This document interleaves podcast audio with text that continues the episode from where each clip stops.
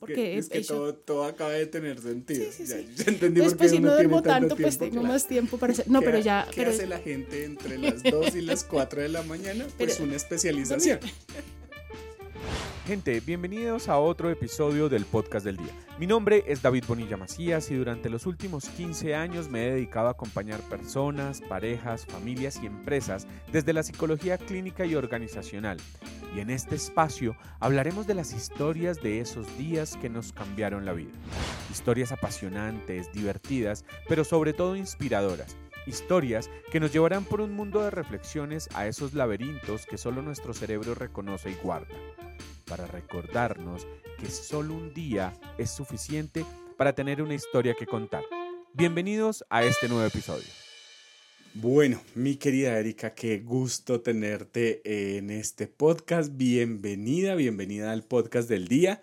Eh, pues bueno, qué maravilla que hayas podido sacar de tu tiempo para acompañarnos en este día. El podcast del día es un espacio donde seguramente no con mucha información y demás, vamos a hacer unos espacios de reflexión para todos nuestros oyentes y las personas que también nos acompañan en las redes sociales de manera eh, visual, que pueden acompañarnos viendo nuestros videos. Así que Erika, bienvenida. Bueno, David, muchas gracias por invitarme. Eh, siempre en todos los proyectos que tienes, pues estoy. Entonces, eso hace parte de, del colegaje, pero creo que en el fondo de la amistad. De acuerdo. Entonces, gracias por hacerme parte siempre de todo lo que sueñas y quieres. Buenísimo. Bueno, hoy nos acompaña Erika Marcela Rojas Espinosa. Erika, cuéntanos un poquito, de, esto es para hacer pregunta de entrevista de trabajo, cuéntame un poco de ti. Em, pues digamos que voy a empezar por cómo no se empiezan las entrevistas y es desde la vida personal, que me parece algo muy importante. Eh, soy casada, tengo dos hijos, una hija mayor de 27 años, ella es médica, ella terminó la maestría de epidemiología, se certificó como médica funcional, tiene cuatro empleos. Eh, cuestión particular de la medicina acá en Colombia que tiene que ser un tema, o sea, se esclavizan en la carrera, pero se esclavizan trabajando, entonces algo así. Mi hijo tiene 14 años, ya está en grado décimo. Em, Oye, se creció ese señor, el décimo ya. y está más alto que yo. o sea, ya se creció un montón y demás. Entonces, eh, los tiene uno bebés y ya finalmente crece.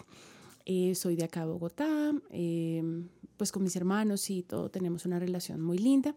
A nivel profesional, pues soy psicóloga, especialista en desarrollo humano. Tengo dos maestrías, una en innovación y otra en dirección de empresas. Soy coach eh, grafóloga científica y bueno, hay varios, varios, este mundo de la academia es, es seductor, entonces siempre hay nuevas formaciones y nuevas actividades a desarrollar. Eh, inicié un nuevo reto para este año para la formación, entonces estoy haciendo una especialización en psicología clínica. ¿Cómo no? Entonces, has tenido tiempo para estudiar? Sí, eh, otro poquito más, ahí como aprovechando. Eh, a nivel de trabajo, pues cuento con 20 pucho de años en experiencia como psicóloga en las líneas clínica, organizacional y educativa, siempre han estado allí de manera paralela y ha sido algo pues muy interesante. Em, no he querido quedarme en una sola porque me parece apasionante los tres mundos, entonces en cada uno he buscado trabajar, formarme y como, como hacerlo eh, científicamente hablando en cada uno de ellos y me parece algo chévere. Tengo una empresa dedicada a servicios de psicología, lo cual creo que también es un reto en este país tener empresa de servicios de psicología. Em, pero, pero bien, ya lleva siete años en el mercado y bueno, ahí vamos, ahí vamos avanzando. Bueno, ahí está la presentación de nuestra invitada del podcast del día. Erika, para una persona, ¿qué se requiere en, en sus procesos personales, en, a nivel familiar, no sé, con los hijos, para dedicarle tanto tiempo al estudio? ¿Cómo, cómo lo haces? ¿Cómo, ¿Cómo funciona esa lógica en tu vida? Pues yo realmente creo que se puede sacar tiempo para todo y yo soy muy disciplinada con los horarios y organizo una agenda donde incluyo los temas personales, los temas académicos, los temas laborales, están en agenda. Entonces, si por ejemplo mi hija recientemente por, por eh, Navidad me regaló la entrada al Circo del Sol, entonces eso está en agenda. Mañana tenemos una cita con un médico especialista que finalmente ya sacó, ella va a ir a recogerme y vamos a ir, eso está en agenda la entrega de boletines de mi hijo está en agenda. O sea, es decir, como que hacemos lo posible para que todo lo, lo vayamos organizando. Y algunas cosas mi esposo se encarga, otras yo me encargo y lo vamos haciendo de cierta manera. Eh, trato de, de, perder poco tiempo en cosas que siento que no me agrega valor. Entonces, porque, porque cuando uno cuenta la cantidad de tiempos que se van por la caneca, pues eh, a veces es mucho. Entonces, más bien esos tiempos pues son útiles en cosas que me parecen interesantes. Eh, y creo que tengo la disciplina para estudiar. Es decir, si yo me siento a leer un capítulo, lo leí. O sea, si tengo que hacer un trabajo, lo hago. O no, no es mañana, no es pasado, sino pues ya hay que hacerlo. Entonces hace que pueda dedicar tiempo. Siempre dedico tiempo a mi familia, siempre dedico una, dos, tres horas diarias para compartir, para cenar juntos, para ver una película, para arruncharme, siempre, todos los días. ¿Dedicas tiempo para dormir en algún momento? el, el, el, tema del sueño para mí siempre ha sido reto. Yo siempre he dormido mal, duermo mal. Pero, pero no porque no me acueste a tiempo, sino porque sufro insomnio. okay. Entonces, eh, de hecho, mañana la cita es de somnología, precisamente a las 2 de la tarde. El, el, el especialista que consiguió mi hija, es porque que, es que todo, todo, acaba de tener sentido. Sí, sí, ya, sí. ya entendí pues, pues si no duermo tanto, pues tengo claro. más tiempo para hacer. No, ¿Qué pero ha- ¿Qué pero- hace la gente entre las 2 y las 4 de la mañana? Pues Pero- una especialización. pues ya no, ya no, ya no me levanto a hacerlo porque durante muchos años lo que hacía era, me acostaba, conciliar no me generaba tanto problema, conciliación de sueño funcionaba, pero a las 12 me despertaba y esperaba un rato y nada que me unía, entonces me paraba a trabajar o a estudiar, porque yo decía, "Ah, ¿qué más hago? Entonces por ahí a las 4 ¿Para otra vez me daba como, tiempo? su- sí, me daba sueño, entonces volvía y me arrunchaba. Entonces, cuando me hicieron todos los estudios de sueño, porque me han hecho un montón de, su- o sea, mi sueño lo han estudiado un montón, afortunadamente. Entonces, yo ya tengo mucha información de qué es lo que pasa, en qué momento, qué me despierta, cuántas apneas tengo en el su- O sea, yo todo lo tengo ya clarísimo. Entonces, ya con toda esa información, mañana vamos con el especialista para ver qué hacemos. Bien enfocado. Ah, sí. Tengo varios. ese, ese- ese sería, ese sería uno que, que me ha parecido terrible porque hay por lo menos 20 enfermedades asociadas a la falta de Sí, sueño. de. Entonces, pues todavía no, no hay nada crónico, pero, pero, por ejemplo, la semana pasada tuve, tuve, eh, bueno, la antepasada, con mi médico alternativo que se quedó pensando y me dice, Erika, lo que yo creo que ha venido pasando es que el nivel de cortisol ha sido tan alto por la falta de sueño y las condiciones de estrés a las que has estado sometida muchos años que tu sistema simpático se desconfiguró y en este momento vives todo el tiempo como lista para la guerra. O sea, como tu nivel de estrés, tú no lo percibes porque tú pues estás más tranquila, has hecho varios cambios en tu trabajo, en tu vida, en tus cosas. Entonces, si tú hablas contigo, pues yo no te percibo estresada, pero tu sistema sí lo está. Entonces, está teniendo un desbalance hormonal, entonces todo lo que está asociado con hormona está mal en tu cuerpo. Entonces, necesitamos resolverlo. Entonces, el martes tengo cita con terapia neural profunda para reiniciar ese sistema simpático. Entonces me van a colocar como aguas como así de grandes para mirar a ver cómo lo resuelven. Los que A nos ver. están escuchando, más o menos dos palmas de la mano. Entonces, para poderlo revisar, a ver cómo, cómo se resuelve esta situación. Entonces, sí ha sido algo que me ha, que me ha cuestionado, a lo que le he invertido tiempo de estudio y de citas y de tratamiento y demás, pero es algo que estoy dispuesta a resolver. O sea, digamos, yo quiero ser productiva en el tiempo que estoy despierta, pero en el tiempo que no quiero dormir. O sea, no, no quiero decir como para ser más productiva más tiempo. Si tengo que dejar cosas que me implique este tema, pues las dejo. O sea, digamos que ya, ya en esta etapa de mi vida, con los años que tengo, puedo decir, llegué hasta la especialización porque quiero hacer el doctorado. Llego hasta la especialización y paré. O sea, y, y estaría tranquila con eso, Hice un digamos que en ese... y paré. Entonces, Podría ser. Mm, No. que no, toca terminarla. Eh, eh, sí, yo creo que por lo menos la etapa completa, o sea, terminé la especialización y ahí puedo elegir si quiero continuar o no quiero continuar o, o a qué me le mido frente a ese tipo de cosas. Pero yo sí creo que el cerebro se mantiene eh, vivo, despierto y hace conexiones interesantes en el mundo académico, porque tú todo el tiempo estás investigando, leyendo, escuchando a otros, eh, que es algo muy interesante. Entonces, pues yo creo que Alzheimer y demencia senil sí no voy a tener, o sea, tendré otras, otras cosas hormonales que, que tengo en la lista, pero, pero tal vez esa no, o sea, hasta allá no que llego. tengo la lista del mercado, más o menos.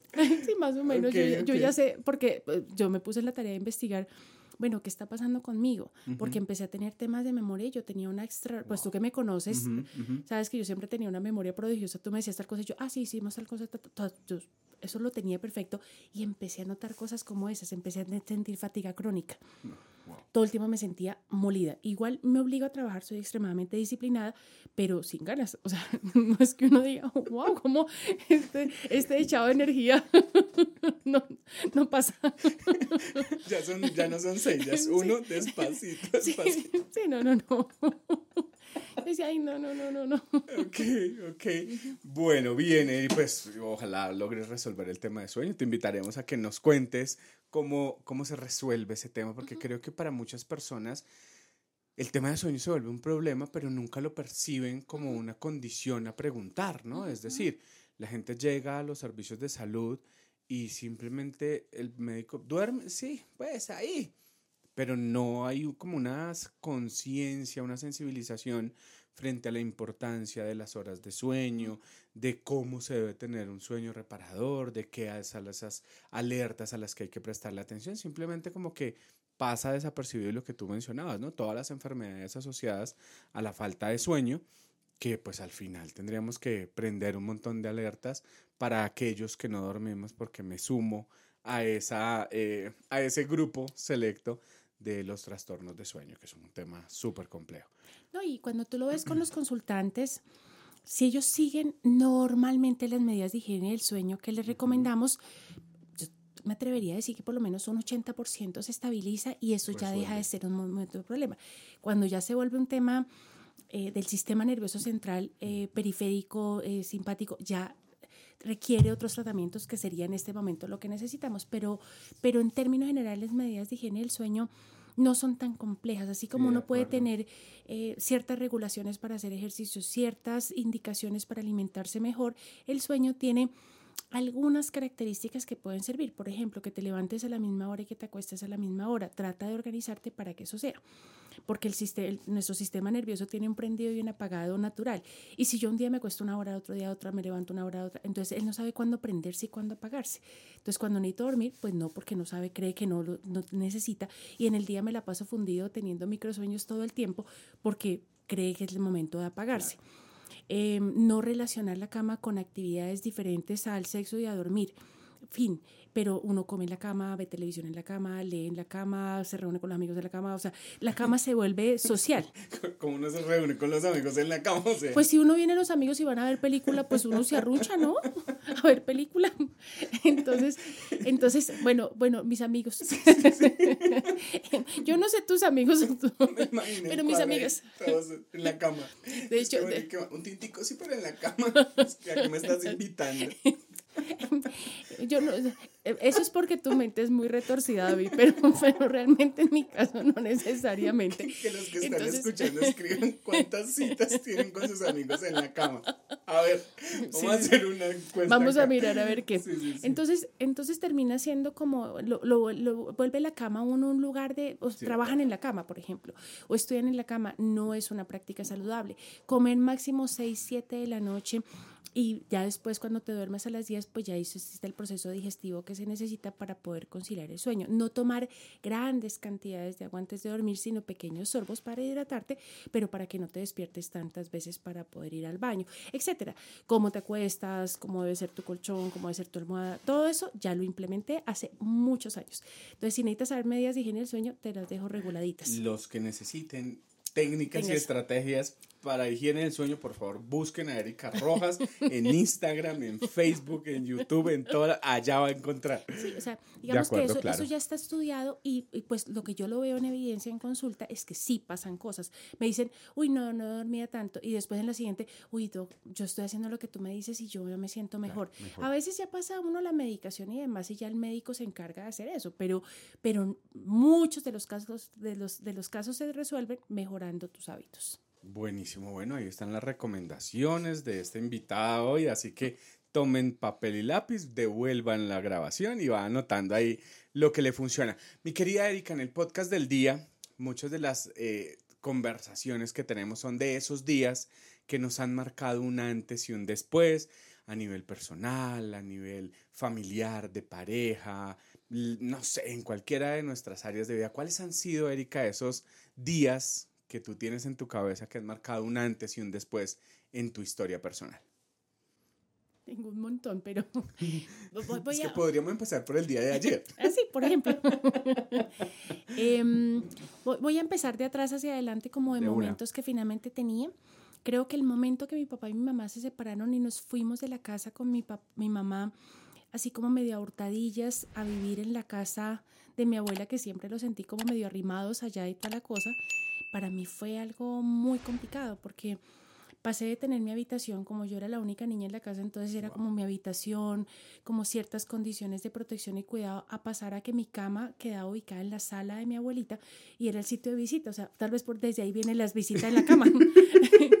Entonces venía, venía, la, venía la tía y se sentaba en mi cama a tomar café o, comían a once, o, o sea, se volvió el sitio público y para mí mi cama era un lugar especial porque yo toda la vida he sido ordenada y yo mi cuarto lo tenía súper bonito, bien ordenado, era mi espacio privado y ya no tenía ningún espacio privado. Y mi abuelita era una mujer machista. Entonces, la educación, mi mami siempre nos educó que era igual para todos. Todos teníamos las mismas colaboraciones, todas las mismas obligaciones, todas las cosas. O sea, digamos que yo hasta los 13 años no sentí eso. Pero después de los 13 años cambió porque mis hermanos no tenían que hacer, pero yo sí tenía que levantarme a las 4 de la mañana a pelar papa para el caldo de mis tíos. Y yo no tomaba caldo. A mí no me daban. O sea, para mí era otro desayuno, pero yo tenía que ayudar a la preparación, rociar un poco de matas. Yo, yo amo las matas, pero en esa época las odié porque yo tenía que rociar. las matas, pero en otra casa. Pero en mi casa. Pero tenía que rociar un montón y yo pensaba, no son mis matas, yo no elegí tenerlas porque tengo que dedicar tantas horas. Teníamos que lavar, era el lavadero gigantesco y eran esas bolas de, de, de jabón elefante que había. Y yo cada me caía porque eso era tan grande que yo me caía y yo quedaba ahí como un sapo y iba a escurrir agua y me caía en el lavadero. No, se me pasaron muchos accidentes porque imagínate uno chiquito tratando de hacer esas cosas en una casa ajena sin eso. Entonces ahí encontré el valor de la calle porque yo en mi casa nunca salía a la calle porque pues siempre estaba contenta en mi casa y mis amiguitos venían a la ah, casa y jugábamos y, y, jugábamos nosotros en, mi casa decían el casino rojas porque teníamos muchos juegos y todo era el punto de encuentro. Todos los amiguitos del colegio llegábamos y jugábamos que que bingo, que yo no sé qué, que parqués, que y era tardes de juego y jugábamos que caucho, jugábamos muchas cosas, era, era una infancia muy divertida y paso al otro lugar donde ya mi casa no era un lugar donde yo quería estar. Entonces aprendimos a jugar Jeremy Soldado Libertador, eh, Metegol Tapato y todo el tiempo en la calle. Porque apenas llegábamos del colegio tratábamos de salir lo más rápido posible porque no era un lugar donde ya nos sintiéramos bien. Entonces eso, eso cambió. Algunos aspectos para bien porque creo que me permitió ser más independiente, hacer más amigos, hacerme cargo, no depender tanto porque yo sí era muy la niña consentida de la casa y ya pues como que defiéndase quien pueda porque ya no va a haber quien la consiente, entonces mira a ver cómo hace, pero muchos otros también que no me parecieron tan chéveres, como que finalmente mm, mm, ya, ya la abuelita no es la persona de confianza ni segura, como que ya no necesariamente vas a decir la verdad, donde te metes con amistades que a veces no son tan chéveres y demás y te metes en problemas. Entonces yo creo que ese fue un punto importante. Ok, y, y aquí como para, para poner un poco el, el tema que pues que nos compete como profesionales también, la importancia de, de, de, que la gente entienda que sí, a veces esas ayudas, uno dice, no, pues no importa lo que sea, ¿sí? Pero también como que uno dice, ya sí, lo que sea, pero, pero a qué precio, porque a veces es importante decir como, venga, no tenemos ni siquiera un espacio óptimo para nosotros, mucho menos para que todos pasemos malos ratos y que eso llevará a generar otros recursos en las familias, ¿no? Pero en esos escenarios donde sí, no importa que la niña tenga la cama en la sala y mira todo esto que, pues, que aquí lo decimos jocosamente, pero al final termina siendo una realidad, como que uno dice, no, pues es que la cama para qué es, pues para que los tíos lleguen y se sienten y hagan visita, que al final uno lo termina normalizando, pero como se relaciona todo con todo, porque la vida es eso, como pues como con el tiempo tú empiezas a tener otras comprensiones y dices, wow, es que claro, la, la asociación primera de la vida fue pues que la cama es para vaina, menos para descansar, menos para tener privacidad, para todos esos temas. Bien interesante, ¿no? Como, como tú logras encontrar esas posibilidades que al final es lo que uno le diría a la gente, y es que los hijos no se, no se pierden, no se van de la casa, no se empiezan a salir, es que encuentran en la calle la mejor posibilidad para resolver un problema, ¿no? No, y que en la calle no te juzgan, porque en la casa me abuelita como si era así, ella por ejemplo a las 4 de la mañana se sentaba con un café y una fruta. mija, comas esto. Y yo, no, yo quería ir a dormir, yo no quería comer fruta, no quería tomar café. El café se me regaba muchas veces en la cama porque me quedaba dormida tomándomelo. Y el problema, mm. y, el, y el tema de por qué es desagradecida. Yo decía, pero ¿quién agradece ¿Puedo decir groserías? Las que quieras. ¿Quién agradece un puto café a las 4 de la mañana con una fruta? O sea, yo, no, yo no, no tengo hambre, quiero es dormir. O sea, si yo entro al colegio a las 6, 7, ¿por qué tengo que levantarme a las 4 de la mañana para preparar una comida que ni siquiera me va a comer? O sea, yo no, yo no entendía eso. O sea, a mí no me parece que tuviera sentido. En cambio, en la calle no te juzgan, no te critican como eres, lo celebran, te escuchan. Porque mi mami tenía que trabajar mucho. Por supuesto, pues haciéndose cargo sola, pues le tocaba muy pesado y toda la cosa. Entonces mi mami todo el tiempo estaba trabajando, entonces pues digamos que mi, yo, no tenía, yo no tenía mi lugar seguro. No había un lugar seguro. entonces luego voy a decidir entrar a la universidad y demás. Mi papi me dijo que tratara de escoger cualquier carrera que no fuera ni psicología, ni arquitectura, ni medicina. Y era básicamente, digamos que la historia no, no la recuerdo tan en detalle, pero lo que creo entender, puede que esté equivocada, y cuando mi papi me escuche me diga, no, eso no lo dije yo. Entonces, porque él me escucha todos los podcasts, todo lo que yo hago, mi papi es mi fan número uno. Entonces, papi, perdón si lo, cuento, si lo cuento mal, perdón, pa. Eh, que decía que esas carreras eran muy esclavizantes y que hay que estudiar mucho y que hay que leer mucho y que como que, como que no valía la pena como tanto sacrificio. Entonces, y, hoy lo entiendes y dices que tenía razón. Sí, en realidad, en realidad sí, mi hija que es médica, yo estamos, arquitectos no tenemos, pero no me parece, no me parece que sea desde esa mirada, porque yo conozco muchos arquitectos que, pues sí, tendrán mucho trabajo con muchas profesiones, pero no son una carrera como medicina, por ejemplo. o sea, digamos que son eh, otro, psicología no es ni parecida a medicina, o sea, psicología es un, un, un, recreo al lado de lo que los médicos tienen que hacer, o sea, eso también hay que, hay que verlo en la realidad, en tiempos de estudio y mm. dedicación y demás. Entonces, mi, mi, eh, mi papi me dio la plata para comprar el formulario para estudiar ingeniería de sistemas. Anda. Porque yo toda la vida fui así medio genio para matemáticas y para programación y para sistemas y todo. Mi papi nos enseñó a programar desde muy chiquitos en DOS, DOS y esas cosas. Nosotros teníamos que hacer programas. Mi hermano inventó uno de matemáticas, yo inventé uno de cuentos, de chistes. O sea, hacíamos cosas desde muy chiquitos. Es que eh, programábamos en logo. Entonces hacíamos cosas pues que los niños normalmente no hacen, pero nosotros hacíamos. Es que si hay algún millennial busque, ¿qué es eso? sí. Y entonces, entonces em, yo iba a estudiar eso. Y cuando estaba en la ventanilla me dijo, formulario para qué carrera yo, psicología. Yo no conté nada en la casa, yo no dije que había comprado para psicología, hice todo el proceso, presenté la entrevista, hice todo. Y el día de pago estábamos haciendo fila en un banco que se llamaba en ese entonces Banca Mía, al frente del Parque Nacional, que era un banco que quedaba ahí en la esquina muy grande. Hicimos fila como dos horas y media con mi papá. Y luego, cuando estaba en la ventanilla, mi papi me pidió el recibo para contar el dinero exacto. Y le paso el recibo y dice psicología, me dice, ¿y esto? Y yo, papi, es que no estudiar ingeniería, sino psicología. Él ya, ya, había hecho dos horas y media de fila, pues ya no se iba a echar para atrás y faltaban tres personas, pero pues realmente él me pagó el primero y el tercero, no más de la carrera. ¿El primero y el, tercero? ¿Y el segundo? El segundo yo no sé de dónde salió. No, es que el primero y el tercero. No, semestre. No, el segundo no me acuerdo si fue mi mamá o prestamos plata o qué hicimos, pero pues de ahí para allá entendí que yo tenía que hacerme cargo de mí y desde esa época me hago cargo de mí. O sea, digamos que yo ya no recibí más apoyo de nada. ¿Cuántos años tenías el día que estás parada en esa ventanilla? 16 años. Oye, pero ¿cómo tiene uno los arrestos para bueno, entendiendo la historia que nos estás contando, pues ya uno dice la independencia, los amigos, estar más tiempo en la calle, te vuelve autónomo, ¿no? 16 años y tomas la decisión de ir en contra. Y 16 recién cumplidos. Ok. Porque yo tenía 15 hasta cuando empecé el proceso, yo hice, yo hice proceso en la universidad estando de 15. Entonces, finalmente, cuando, me, cuando pagué, era porque ya estaba de 16 años, pero estaba muy chiquita. Entonces, bueno, digamos que ahí viene el tema. Entonces, otro de los momentos así importantes fue cuando empecé a estudiar en la universidad porque yo no creí que pudiera ser posible con todas las situaciones económicas que pasamos difíciles. Entonces, yo, yo decía, si no paso en la nacional, no va a ser. Y en la nacional creo que pasé como segunda opción para filosofía como en siguiente nivel. O sea, no entraba de primera, sino quedaba ahí como en lista de espera posible para filosofía, pero a la larga no pasé. O sea, digamos que de ahí. Entonces yo dije, no, ahora sí, me llevo el que me trajo porque ¿cómo vamos a hacer? Los que quedan emocionados, pero no pasa. Sí, como uno dice, bueno, alquito cosa, pero realmente no. Entonces empiezo a estudiar y toda la cosa. Eh, la universidad en la que estudié tenía una fama de mucho trago y no era fama, era en realidad, entonces era pura tomadera pachanga y toda la cosa, era una cosa muy, muy, muy terrible. Pero sí, no, quiero hablar de eso porque ahorita estoy ahí, voy a hacer el doctorado, entonces voy a, voy a cuidar a, mi universidad porque voy para allá. Bueno, estoy allá, estoy estudiando ahorita. entonces, ahí, ¿dónde estás estudiando? entonces, em, sí, era, sí era como eso. Otro de los momentos importantes cuando quedo embarazada. Yo quedo embarazada a los 18 años de edad, David. No. 18 años. Claro. Cuarto semestre.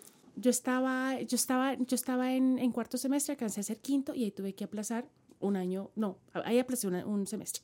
Cuando me casé, porque después me casé más adelante, ese, ese no es un momento, ese no fue un buen matrimonio, fue una, una mala decisión de la vida. Es que ese día me acuerdo del día que me separé. Eso, eso fue una cosa muy terrible. Entonces ahí quedó embarazada y parte de lo que hablábamos en ese momento, mi mamá era muy religiosa, muy religiosa.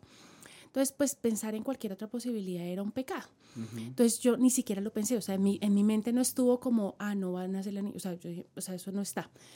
¿Y cómo, ¿Y cómo fue la prueba? Eso fue una cosa muy particular porque yo sí tenía un retraso, entonces a mi mejor amiga le conté, le dije, no, imagínese Sandra, que no sé qué, que ta, ta, ta.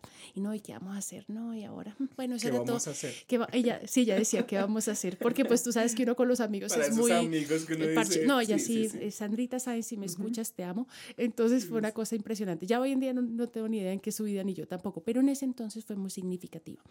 Entonces ella tenía un amigo del colegio, el Chucho, le decía ella, que tenía una droguería. Entonces lo llamó y le dijo, Chucho, imagínese que una amiga necesita. entonces, entonces ella, él, llegó y me trajo la prueba. Entonces era un día que teníamos aprendizaje. Con, con, el profe Reñé Quiñones y él estaba ya en clase. Entonces él llegó, entonces nos salimos ella y yo del salón y fuimos al baño. Pero estaba en plena clase, ¿no? Con ese señor tan bravo. Y estábamos en el baño, entonces me tomé la prueba cuando las dos rayitas, embarazada, pucha, 18 años, sí, sin plata, sin trabajo. ¿Y ahora ¿qué, qué, voy a hacer con esa noticia? Entonces salgo y le digo, no, si estoy embarazada. Entonces dice él, ¿hacemos otra prueba? Entonces le dije, no, pero no hagamos prueba casera vamos a Profamilia y hacemos una prueba de esas. Entonces me conseguí, duré como 15 días consiguiendo la plata para poder hacer la otra prueba, porque pues apenas me dan para el bus, de, eh, o sea, porque a mí no me dan para once ni para almuerzo nada, yo aguantaba hambre todos los días. Entonces yo decía, ¿qué hago? Entonces, pues ahí como, como, reuniendo monedas y toda la cosa con la Sandrita conseguimos para la prueba. Y me, me encanta cómo menciona, conseguimos. Porque es que... Sandra, y yo conseguimos para, para la prueba a mí. Es que Sandra, Sandra hizo miles de cosas por mí, o sea, de verdad, una amiga Saludos muy para Sandra, otra vez. otra vez, Sandrita, ¿sabes? Entonces, em, llegamos a, a Profamilia y ahí cuando ya salió, pues ya no, no hay nada que hacer. Entonces yo dije, ¿cómo le cuento a mi familia? Entonces cuando le conté a mi mamá, ella lloró un montón y duró tres días sin hablar. Y no hacía sino llorar y llorar y llorar y llorar, que cómo era posible que esto, que lo otro, que no sé qué. Bueno, es una, historia muy, muy, muy dura. Pero tres días después, ella llegó con un, vestido tejido en eh, eh, blanquito, como la primera muda. Y me dice, quiero darte las gracias por no haber abortado porque eso hubiera sido la salida, pues en teoría fácil. La gente cree que es fácil, pero realmente tú sabes psicológicamente todo lo que implica el aborto. Pero, pero, pero desde afuera se puede percibir como, ay, no me quiero real la vida, no quiero tener problemas, pues simplemente aborto. Eh, y me dio esa, esa muda de ropa. Eso fue así como, ya, o sea, de aquí en adelante estoy y toda la cosa. Ella realmente me ayudó muchísimo no para cosas de lo que la edad quisiera. o sea, si yo era una fiesta, ya jamás me cuidaba la niña. Si yo quería salir, jamás me cuidaba la niña. Pero si tenía que ir a estudiar o trabajar, ahí sí. Entonces tuve que conseguir trabajo tuve que aplazar un semestre, después me tocaba ir muchas veces a la universidad con la niña porque no tenía cómo dejarla. De hecho, una profesora a veces alzaba a la niña mientras que iba dictando clase porque la chiquita se estaba moviendo por ahí, la profe toda generosa la atendía, la, la hora prendía y apagaba la luz, hacía una cosa la otra. Ella montó en buseta conmigo lo que no está escrito porque pues yo tenía que andar con ella para todas partes, no había ninguna posibilidad. En ese entonces yo no lo percibía chévere, sino yo decía, que falta de colaboración. Colaboración. Pero hoy en día siento que fue lo mejor que tenía que pasar porque yo entendí que esa hija era mía. De acuerdo. Y que era mi responsabilidad. Y yo creo que hoy en día soy tan responsable porque parte de eso fue la educación que recibí. Como usted tiene que hacerse cargo y sus decisiones, eh, siempre tiene que hacerse cargo de sus decisiones. Todas las decisiones tienen consecuencias y usted tiene que hacerse cargo de su decisión. Le guste no le guste la consecuencia que tiene, muy triste, pero usted tiene que hacerse cargo de la decisión. Y que creo que en los ejercicios de crianza responsable deberían aportarle a eso, ¿no? Es decir, si tú tomaste unas decisiones no podemos decir que sean buenas ni malas, simplemente fueron tus decisiones y frente a esas decisiones, como tú asumes los precios que tienes que pagar. Ah, pero es que me va a tocar irme en buseta hasta la universidad. Sí. Siempre pues es tu tarea, o sea, sí, fue una decisión que tú tomaste y que creo que un poco para los padres a veces eh, se cargan de culpa, de lo que la sociedad al final es, ay, pero usted debería ver cómo le ayuda, pero hay que ponerle ese equilibrio, ¿no? Es decir, daste cargo de, de, esos espacios. No es que me quiero ir de fiesta, ¿no? Ve porque tú desarrollas, pero es que fue una decisión que tú tomaste. Sí, no, eso, eso no estuvo presente. Interesantísimo. Y mi mamá, por ejemplo, me decía, tiene que dejarme absolutamente todo de la niña listo del día y yo solamente voy a muñequear yo me tenía que levantar a las 4 de la mañana prepararle la comida de las diferentes cosas que comía la niña en el día. Es la, volvemos a las 4 de la mañana de allá a hacer caldo. Otra vez las 4 de la mañana, calentar, calentar la, la, o sea, dejarle en la olla el agua caliente para la tina, dejarle la tina lista donde ponía la ropa que le iba a poner encima de la cama, porque mi hija parecía una princesa, o sea, ella le combinaba los zapatos con la chaqueta, con el, con el o sea, todo era, era, parecía una muñequita, yo hasta le enrolaba el pelo, o sea, digamos, ella parecía un muñequito, un, un juguetico, era, era una cosa bellísima. Pero mi mami se levantaba y ya todo tenía que estar listo.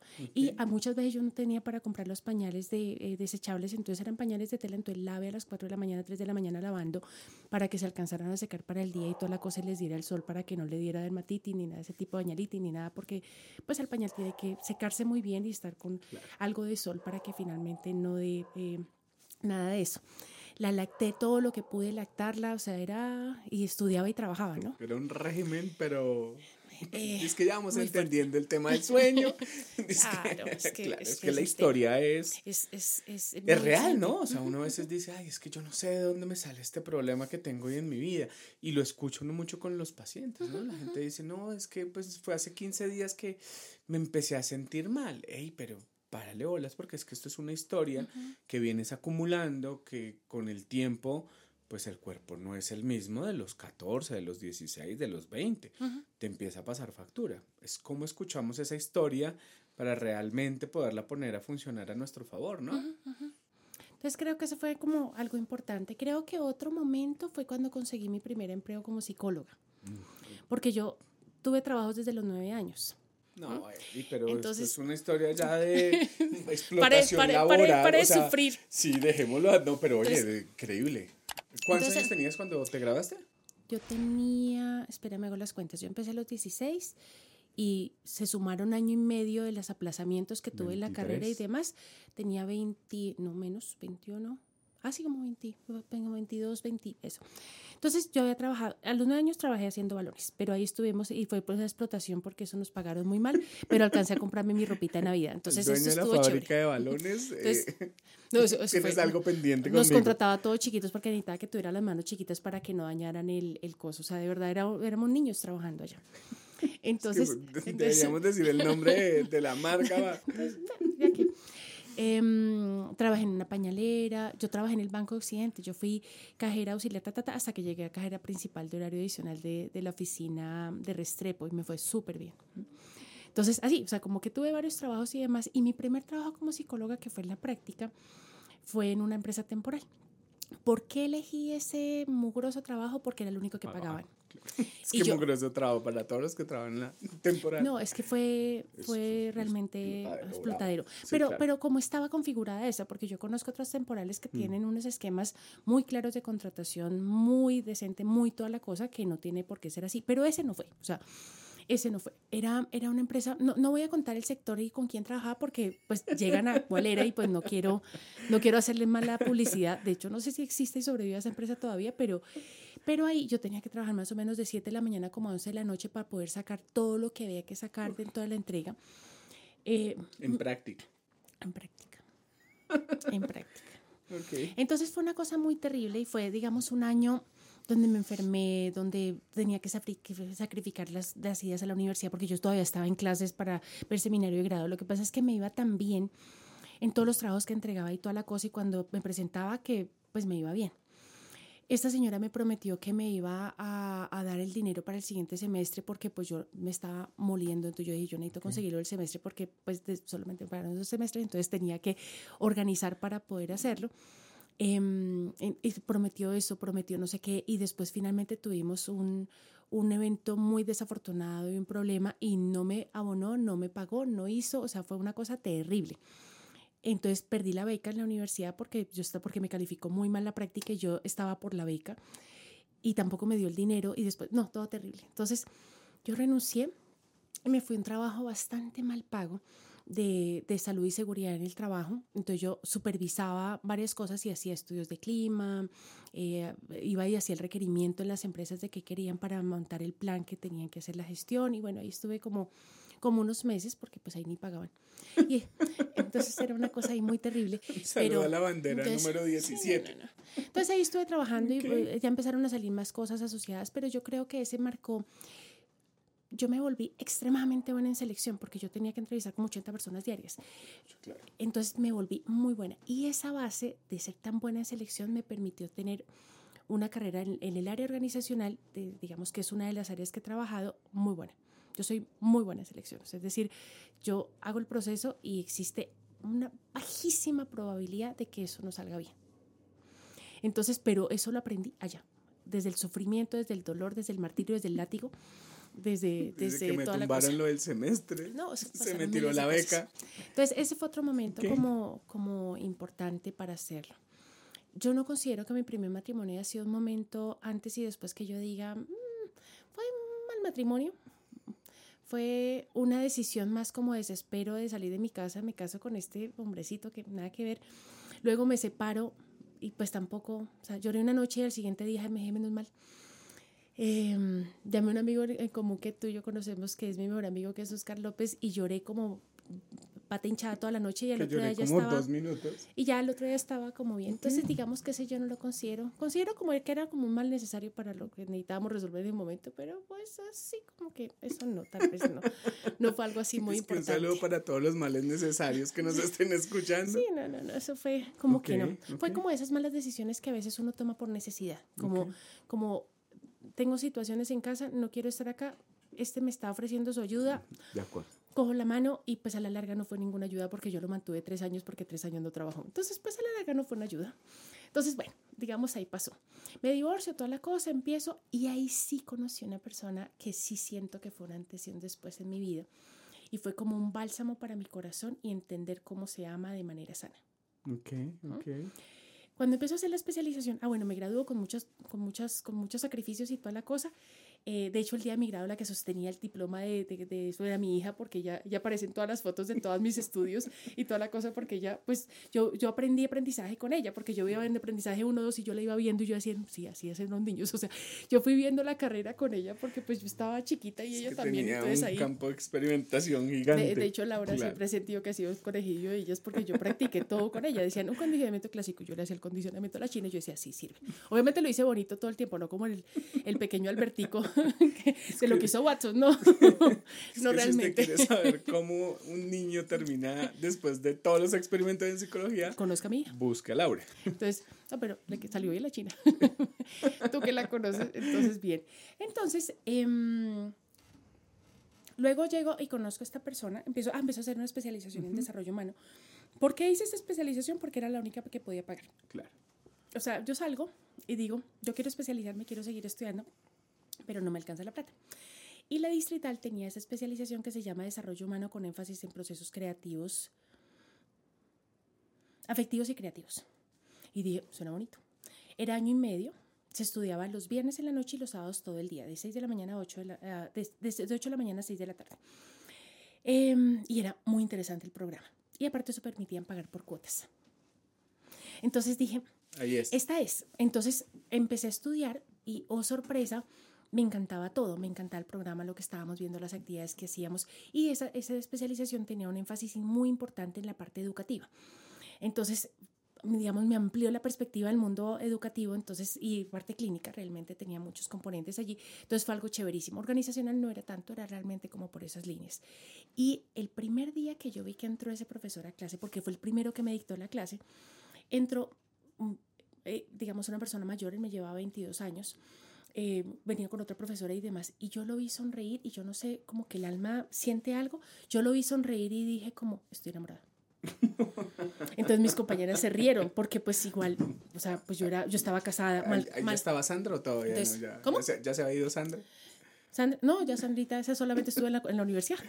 Los primeros veces porque cuando yo ya aplacé y volví ya no éramos amigas porque ella ya estaba en, en sus propios dilemas, en sus propias cosas. Veía uno tiene que volver a ser amigos porque ya se queda sin combo. De acuerdo. Entonces em, lo conozco y, y, lo empiezo a escuchar hablar y él me dictó a mí tres materias porque cada semestre él dictó alguna de las materias del programa. Entonces lo tuve año y medio. Em, fue mi director de tesis. Pero yo enamorada del día uno yo en ese momento estaba muy mal casada y toda la cosa. Em, y en una materia que él nos dictaba, que era identidad, él nos pidió que lleváramos una carta, tres cartas diferentes de personas que nos conocieran muy bien. Yo le pedí una a mi mamá, le pedí una a Oscar y le pedí una a mi esposo, de ese entonces. Entonces a mi mamá, cuando yo la leí, el profesor dijo, em, tu mamá te perdió la pista como desde los 13 años, no tiene ni idea de ti desde esa época. O sea, relata muy bien hasta los 13, que fue cuando nos perdimos. O sea, de ahí para allá ya, ya no supo quién era yo. Oscar contaba tal vez lo más apegado a la realidad y toda la cosa, pero pues además tú sabes cómo es Oscar, entonces él contaba mucho detalle de la música que me gusta, de las cosas que hacíamos, de eh, cosas que públicamente, hoy en día le das cuenta porque hoy en día ya, no, ya, ya, ni pena tengo, pero en ese... no hubiese querido contar. Pero en ese entonces pues uno sí tiene una, una imagen y le da más pena hacer cosas, ya con los años uno se vuelve como fresco, pero en ese momento ya era como, ay, yo iba leyendo y todo, porque además no podíamos leerlas antes, sino las teníamos que leer delante del salón. Okay. Cuando estoy leyendo la de, la de mi ex esposo. Es que, te, es que te mandó una carta de terminación pública. No, no, no, realmente no. Hablaba él, él, lesionó mi autoestima de manera muy importante porque él tenía comentarios como, por ejemplo, yo sacaba una buena nota en la universidad yo llegaba y le decía, mira, me saqué cinco. Me dice, pues es que con una carrera como costura como la que tú estás estudiando, pues es lógico que eso pase, o sea, normal. No es tan difícil. Entonces, sí, es, es una bobada. O, o, yo llegaba, por ejemplo, y me arreglaba y yo decía, no, me dijeron que tan bonita que me veo, no sé qué. Y él decía, mm, normal, ¿no? O sea, como, y así fueron tres años. Entonces yo ya estaba realmente sintiendo que yo era una pobre basura. Y en esa carta pareciera que el que la escribiera fuera el peor enemigo, o sea, decía cosas tan hirientes y tan dolorosas que yo me derrumbé al frente del salón, me ataqué a llorar y me caí en el piso llorando. Yo no era capaz de seguir leyendo. El profesor tuvo que hacer intervención en crisis, se tuvo que parar la clase, todos los compañeros súper atentos y toda la cosa. Y el profe me dijo, ¿te parece si vamos y tomamos un café y hablamos esto, pues yo le agradezco mucho porque realmente me ayudó a procesar algo que me generaba mucho dolor. Pero no era eso, sino los tres años de dolor. O sea, fuimos ahí y ahí yo tomé la decisión de divorciarme. Yo dije, mm, ni un día más de esta situación y demás. Yo llego a la casa y le digo, él, él vendió una versión diferente, que era que porque él quería tener un hijo y yo no quería tener un hijo y que finalmente él se había sacrificado por estar con mi hija. Entonces que él no tenía por qué, eh, que yo no le diera un hijo a él. O sea, unas cosas muy, muy loquitas y demás. Pero claramente ese señor que me hizo la atención era la persona a la que yo estaba enamorada, pero era mi profesor, ¿sí me entiendes? Y fue mi director de tesis y demás. Ya cuando estábamos en sustentación de tesis y demás, eh, estábamos tomando una cerveza cerca de la universidad. Y entonces él iba a pasar y pues todas éramos fan de él, o sea, era, era el hit. Entonces todos empezaron a llamar, profe, profe, no decir el nombre para no, aquí no boletearlo delante de su esposa. Entonces, todas las, buscando la tesis, director de tesis. Director. Entonces él, él, él, él, entró. En esa época él no estaba con la pareja que tiene actualmente ni nada de esas cosas, él era divorciado. Entonces él llegó y aclaro, aclaro, ¿no? Porque, aclaro, porque es que entonces yo no me iba a meter de Guatemala a Guatepeor, ¿sí me entiendes? ya estaba, ya estaba grabado en video, ya, bueno, toca hacer ya estaba, ya estaba, ya estaba, ya estaba bien frita mi corazón como para meterme en más líos, ¿sí me entiendes? Creo que yo ya no podía más problemas. Además tenía una hija, entonces pues meterme a una estar uno en una relación así con una hija y demás, eso es algo muy complicado. Entonces yo no me iba a meter en problemas. Entonces lo invitamos y toda la cosa y bailando yo sentí que, la que lo que yo sentía no era solamente lo que yo sentía, o sea, porque yo siempre creí que era mi imaginación. No, él fue muy cercano, muy afable, después a la salida cuando dije, no, me voy, me dijo, no, pero yo te acompaño. Y cuando me voy a subir al colectivo me da un pico aquí como en la mitad. Y yo, se me cayó el bolso, se regaron las monedas. Yo en cuatro patas tratando en el bus como sostenerme y toda la cosa. Porque... de las cuatro patas en el bus, después de que se sube al bus, no, vamos a dejar aquí. No, es que pues me subo al bus y me tropiezo. Yo estaba muy nerviosa porque acaba de pasar eso. Imagínate una persona que tú llegas viendo año y medio, que cada vez que llega como que te morías de amor y que te da un beso así y se despide de manera especial y uno queda como, o sea, no era solamente yo, yo también le interesaba a este tipo. ¿O oh, qué es esto tan terrible? Entonces se me caen las monedas, entonces me tocó agacharme a recoger las porque además no tenía plata para el, bus del, para el bus del siguiente día, pues me tocaba recoger las monedas, pues porque si no, ¿cómo iba a trabajar el otro día? Entonces yo allá en cuatro patas y toda la cosa, tipo 11 de la noche, porque esas horas nos estuvimos tomando cerveza. Entonces, bueno, ahí recogimos y toda la cosa para ir y de ahí para allá. Fue un momento súper bonito. Él, por ejemplo, era, mm, él, él, él, es psicólogo y es músico y tiene maestría y sabe un montón de idiomas, es escritor, es, es, un tipo yo creo que los que más sabe de una corriente de psicología, no digo que porque es como el, el, que si tú buscas esa corriente es el que sale número uno en, en el país, eh, es, es, una eminencia, realmente es un, es un tipo brillante. Y Em, que él se fije en esta cristiana y yo era chiquita, tenía veintipucho de años, em, y, yo no sabía amar de una forma respetuosa, amorosa, cariñosa, porque yo nunca había visto eso en ninguna persona. Y él empieza a escribirme unas cosas que yo leía y yo era como... Después de la carta aquella, claro. Claro, era, era una cosa impresionante. Él tenía amigos, él se movía con, con grupo de gente científica, con escritores, con gente. Entonces cada reunión era como, wow. O sea, él me invitaba, no, que mira que ahí vamos a Paipa que va a haber una comida con no sé qué. Y yo, ah, ok, bueno. Entonces yo llegaba allá y yo no decía ni mu porque yo era con la boca abierta todo el tiempo porque el uno contaba una cosa, el otro decía, además se movía con toda la crema innata de los psicólogos del país, porque era, pues él era psicólogo, entonces se movía y toda la cosa.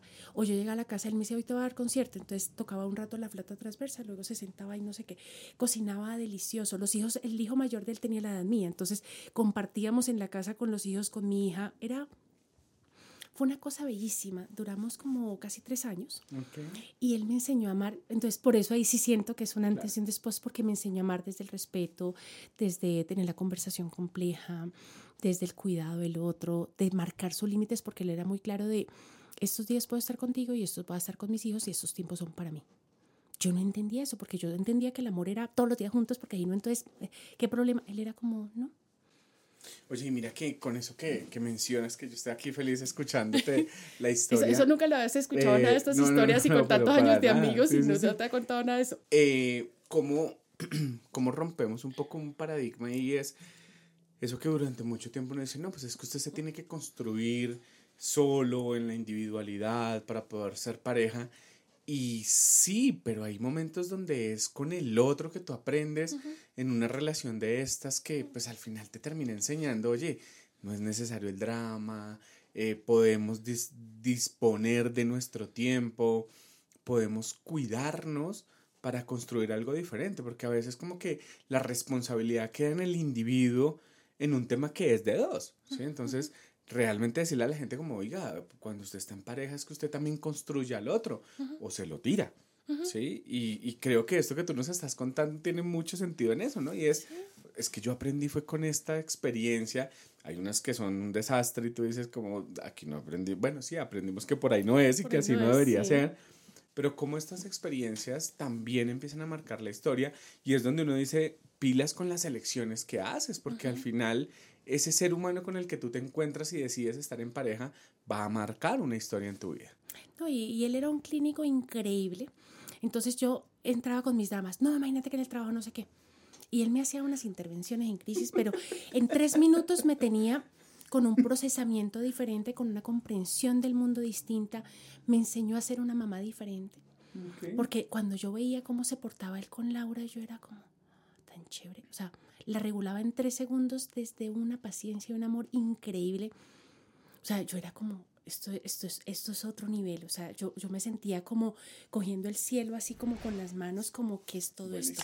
Pero yo quería casarme, tener otro hijo, comprar una casa y él ya estaba en la etapa donde me decía, yo estoy en edad de nietos, porque me lleva 22 años, entonces yo ahorita no quiero eso, no me voy a meter en otro crédito porque ya tengo mi vivienda propia y no voy a hacer ese tipo de cosas y yo quiero así, o sea, tú unos días en tu casa, yo otros días en el mío, pero no me quiero casar.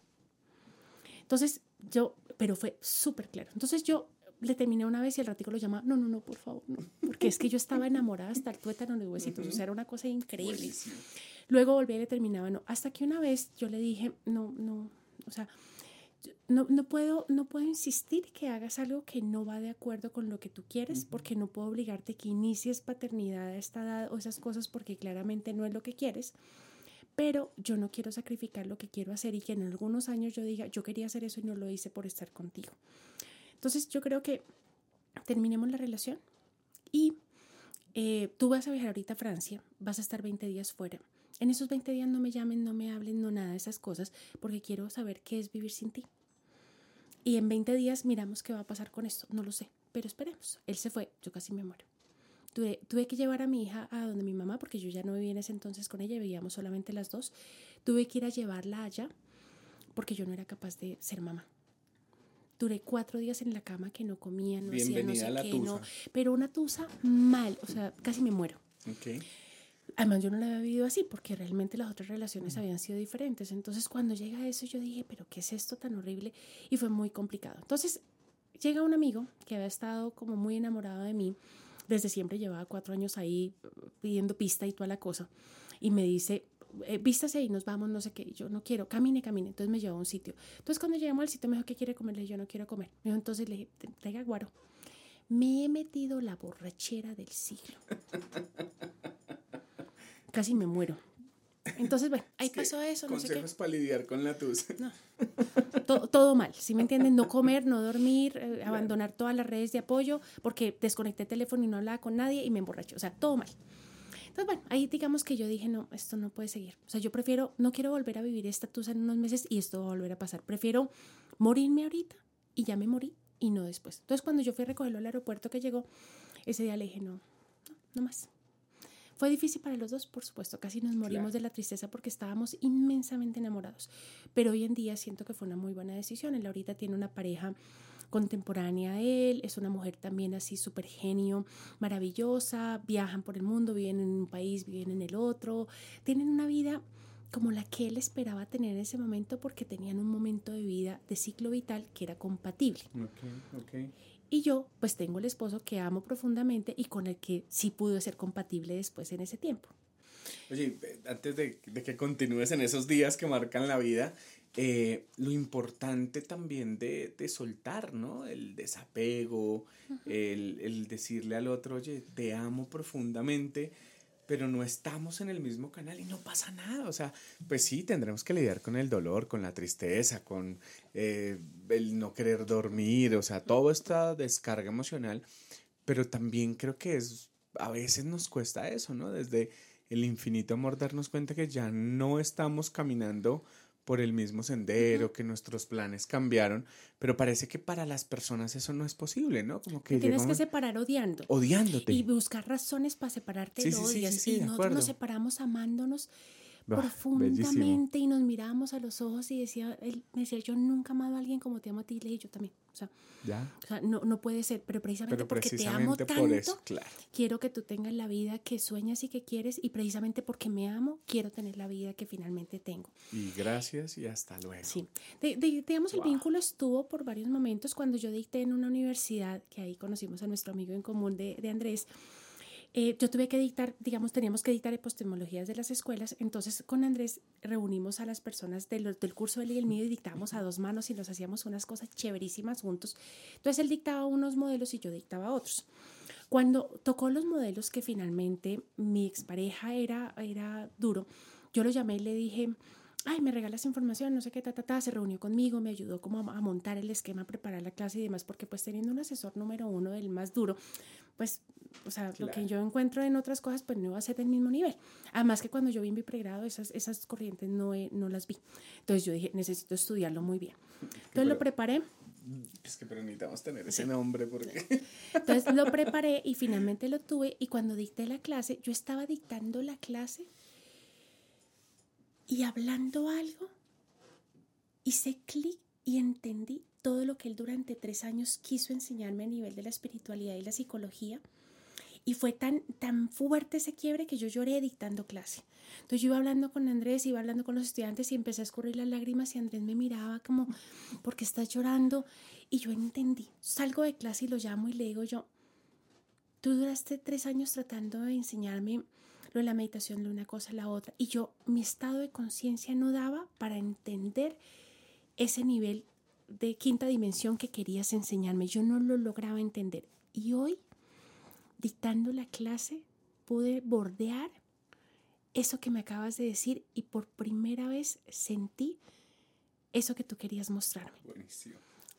Y entonces él también quedó así, se puso a llorar, yo me puse a llorar, como que no sabíamos ni qué era ese tema, como que acaba de pasar, pero ahí como que ese fue otro momento que tuve un antes y un después de entender la psicología desde un plano más allá, porque yo la entendía por la universidad en la que estudié muy científica, de manera correcta y muy rigurosa, y ahí entendí que, claro, yo puedo seguir siendo científica, pero hay muchas otras cosas que finalmente uno puede explorar y que no tiene que olvidar. Y creo que eso para mí ha sido muy importante en mi práctica clínica a lo largo de todos estos años. Buenísimo, buenísimo. Oye, Eri, qué buena conversación en la que estamos. Está aquí. De estos últimos años, Eri, ¿cuáles son esos días que, que han marcado, que ha pasado contigo después de que ya hemos pasado por el amor, por la vida, por algunas tristezas, ¿cómo está tu tema laboral? ¿En qué andas? ¿Cómo, cómo está ese tema? Cuéntanos un poquito también, pues porque sé que ese es un camino bien complejo que has querido trabajar y que has tomado unas decisiones bien importantes ahí alrededor de eso. Em, cuando nosotros estábamos con Andrés en la universidad, nos sentimos tan compatibles que queríamos hacer todo juntos. Pero las empresas empezaron a pedirnos que si teníamos personalidad, eh, personería jurídica y esas cosas, y pues no, era él y yo, y como que no. Entonces, el día que montamos la empresa, porque digamos que primero fuimos socios, fuimos a Cámara de Comercio y registramos todo y como que no la creíamos, ahí montamos la empresa, como que es esto tan tremendo como... ¿Qué va a ser todo esto? No sabíamos mucho de empresa, no sabíamos mucho de impuestos, no sabíamos mucho de la legalidad que implica, o sea, eso no lo sabíamos. Claro que es igual en este momento lo hubiera sabido, igual lo hubiera hecho. O sea, digamos que no, no me arrepiento de esa decisión. Lo que pasa es que pues sí hay que eh, caminar las duras y las maduras para poderlo hacer. Entonces lo empezamos a hacer em, y pues ha ido avanzando y ha venido creciendo y demás. Entonces creo que es algo importante. Cuando tú dices decisiones importantes, sí, yo he decidido renunciar a muchos de los clientes que he venido construyendo a lo largo de estos años para poderme dedicar más a la empresa o porque no coincido con, con, con, filosofías organizacionales y yo creo que en realidad creo que uno debe estar en donde está convencido y toda la cosa. Cuando uno empieza a sentir cada día que hay algo que no le cuadra, que no le cuadra, que no le cuadra, es un gran daño quedarse ahí porque uno no va a trabajar con pasión, con entrega, con, con, con, amor, con toda la cosa, sino va a hacer lo que le toca y seguramente lo hace bien, pero no va a tener el mismo poder e impacto de las palabras. Además, que yo he buscado a lo largo de todos estos años em, ser coherente. Y tú que me conoces, como que si digo, pues lo hago, lo pienso, o sea, como que no busco la incoherencia. Entonces no tiene mucho sentido que nosotros le digamos a nuestros participantes en talleres de usted tiene que arriesgarse, usted tiene que lanzarse, usted tiene que estar donde lo haga, sea feliz, usted tiene que avanzar, o sea, un montón de cosas. Entonces lo tiene que hacer en este momento. Em, pero eh, se queda en un lugar donde no se siente compatible. Eso no tiene mucho sentido. Entonces, claramente me demoro en tomar las decisiones. Yo no soy una persona que hoy decidí ya mañana reaccione. Yo puedo durar perfectamente dos años analizando algo, como mirando los pros, los contras, haciendo una reserva presupuestal, mirando cómo lo hago. Y cuando yo tomo una decisión, casi es que nunca me he devuelto. Yo nunca tomo una decisión que después me eche para atrás. Ya la decisión ya estuvo. O sea, eso, eso sucede. Entonces creo que ese fue un momento como, como muy importante de saber que desde la psicología sí se puede vivir. Yo llevo 24 años viviendo de la psicología. Entonces, sí se puede vivir. cambia vida y se puede vivir. digamos, con estoy, estoy, hablando, sí, digamos como en los temas económicos, mucha gente dice, no, es que yo nunca he podido ejercer. No, yo llevo 24 años trabajando de psicología y sí se puede vivir de la psicología. Además que siento que la psicología termina siendo transversal en cualquier escenario. Yo me pienso las relaciones de amistad desde, desde mi formación. Yo me relaciono con mi pareja desde eso y procuro poner muchas herramientas de las que sé pues en el día a día al servicio. Yo siento que soy una de las mejores cosas que hago es ser mamá. Soy muy buena mamá pero producto también de toda la experiencia y toda la práctica clínica que uno tiene en donde dice, esto esto puede llevar a esto. Entonces, como que soy muy cuidadosa con mis conversaciones, con mi interacción, con el ejemplo, con, con lo que yo quiero que finalmente pasa. Obviamente pasan cosas, pero, pero la probabilidad que ocurra no son tan altas y cuando pasa hay cómo procesarlo. y cómo reparar y cómo modificar y cómo tener la conversación. Entonces, pues digamos que creo que la psicología ha terminado siendo como, como un estilo de vida. Qué bueno. Qué bueno eso. Bueno, Eri, pues creo que este tiempo ahí ha pasado volado. Ya llevamos aquí tres horas de, de podcast hoy escuchándote eh, la historia. Gracias, gracias por compartirlo. Creo que, eh, pues nada, también es exponerte un montón en esa historia de vida, pero, pero pues es eso. Creo que cuando pensé y pues pensamos con mi esposa y con todo el equipo aquí que está detrás de cómo debería ser ese podcast y es eso, son historias de vida que nos llevan a, a la reflexión, a, a entender que a veces esas decisiones nos van a llevar a algún camino. Es decir, yo creo que a veces cuando hablamos de, del éxito, de, de, de, reconocimiento y un montón de vainas, la gente cree que hay un foco, ¿no? Y como que, ay, no, es que yo voy a llegar allá. Creo que la mayoría de los empresarios y la gente que ha logrado algún resultado en su vida a veces aparece por azar o porque la emoción los llevó a decir, oiga, este día tomé la decisión de que encontré un amigo con el que queríamos hacer todo, queríamos hacer una empresa y pues puede que después no pase, pero sigo en mi proyecto. Y la vida es eso, ¿no? Una serie de coincidencias, de casualidades, otras que sí buscamos y que pues obtienen resultados, pero ese es el proceso, ¿no? De, de, vivir la vida en eso que tú llamas y que pues creo que me has escuchado hablar un montón de veces de la coherencia de hacer lo que queremos, pero realmente trabajar por ello. Y si hay algo que yo te tengo que reconocer, y, creo que se lo digo a todas las personas con las que he podido hablar de ti, porque he hablado de ti, eh, si hay alguien a la que yo le creo cuando dice que va a hacer algo, es a ti. Sí, o sea, si Erika dice que lo hace, lo hace. ¿Cómo? Como puede, como lo saca, como se lo inventa, trasnocha, lo que sea. Pero quiero reconocértelo y, realmente valoro mucho eso de ti porque sé que cuando dices algunas cosas trabajas para que así sean. Así que, Eri, pues nada, qué gusto tenerte en este espacio. Gracias por haber abierto tu corazón y tu historia al podcast del día. Sé que para muchas personas va a ser de valor todo lo que nos has contado porque se verán reflejados, pensarán qué están haciendo, cómo lo están haciendo y desde ahí creo que esta es otra forma de generar salud mental. Quisiera que nos contaras para que no cerremos este espacio sin darle también un espacio a ese hijo que has, a ese hijo, yo no sé si es hijo o hija, ¿cómo lo llamas tú? Que es ebullición, cuéntanos un poquito de eso, dónde te encontramos, redes sociales, teléfonos, dirección, tel, no sé, lo que quieras contarnos en este espacio. Invítanos también a escuchar el podcast que tienes y bueno, cuéntanos un poquito de eso. La empresa se llama Ebullición y cuando creamos el nombre hicimos una combinación entre la física y la psicología. En la página web encuentran por qué cada una cosa, entonces es, nariz muy interesante. Eh, pero las redes sociales nos encuentran como Ebullición Psico, Psico de Psicología, con PPS. Entonces nos encuentran en LinkedIn, nos encuentran en YouTube, nos encuentran en, en, Twitter, nos encuentran en Instagram, nos encuentran en Facebook, en TikTok, o sea, en todos estamos como Ebullición Psico. Em, tenemos un podcast muy interesante de, de se llama Ebullición Mental. Eh, y tiene que ver con temas de salud mental. Eh, hemos venido haciendo un ciclo de varias cosas interesantes de, de, depresión, de amor propio, vienen unos de psicología y ambiente buenísimos que finalmente se tiene. Entonces estamos trabajando en ello, entonces los invitamos así, lo encuentren como ebullición mental. Eh, hemos recibido unas estadísticas chéverísimas de lo que está pasando con el podcast y eso nos tiene como muy contentos. Eh, tenemos consultorio en Normandía, tenemos consultorio en el minuto, entonces digamos que ahí tenemos posibilidades también de, de hacerlo. Trabajamos en la línea organizacional y clínica principalmente, hay algunas otras cosas que se hacen en otros escenarios, pero básicamente la parte organizacional Hacemos procesos de, de, consultoría, coaching, mentoría y demás. Hay un equipo de consultores pues, que tú y yo los compartimos y que los conocemos hace mucho tiempo que son de rechupete. eh, y en la parte clínica, pues finalmente también tenemos un equipo clínico que hace cosas desde, desde el entender en el, al ser humano. O sea, cada una de las personas que trabaja con nosotros es absolutamente apasionada por lo que hace y lo hace con una entrega y una dedicación increíble. Entonces, yo la semana, el, el, mes pasado cuando estaba cerrando todos los procesos de diciembre, me reuní con muchas empresas que fueron clientes nosotros y de, con las cinco reuniones que tuve, como los últimos días, todos dijeron que eran el mejor proveedor que finalmente tenían por todo lo que pasó durante el año. Qué Entonces, bueno. que una empresa diga, Eri, tú eres el mejor proveedor que nosotros tenemos, o sea, todos los procesos son impecables en todo, pues digamos que permite que tú puedas dormir muy tranquilo y decir qué bueno que estás generando Noches empleo. Carreta, tú no duermes. O sea. Entonces, el pedacito que duermo lo duermo tranquila.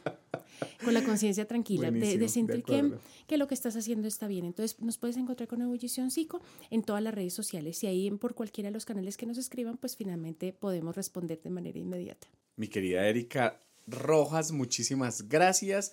Pues a todos invitarlos a que sigan a Erika en sus redes sociales y pues a todas las personas que nos escuchan, recordarles que compartan estos videos, que nos hagan sus comentarios y que nos cuenten también quién quiere que esté en estos micrófonos. Este es el podcast del día. Mi nombre es David Bonilla Macías, soy el host del podcast, del podcast del día.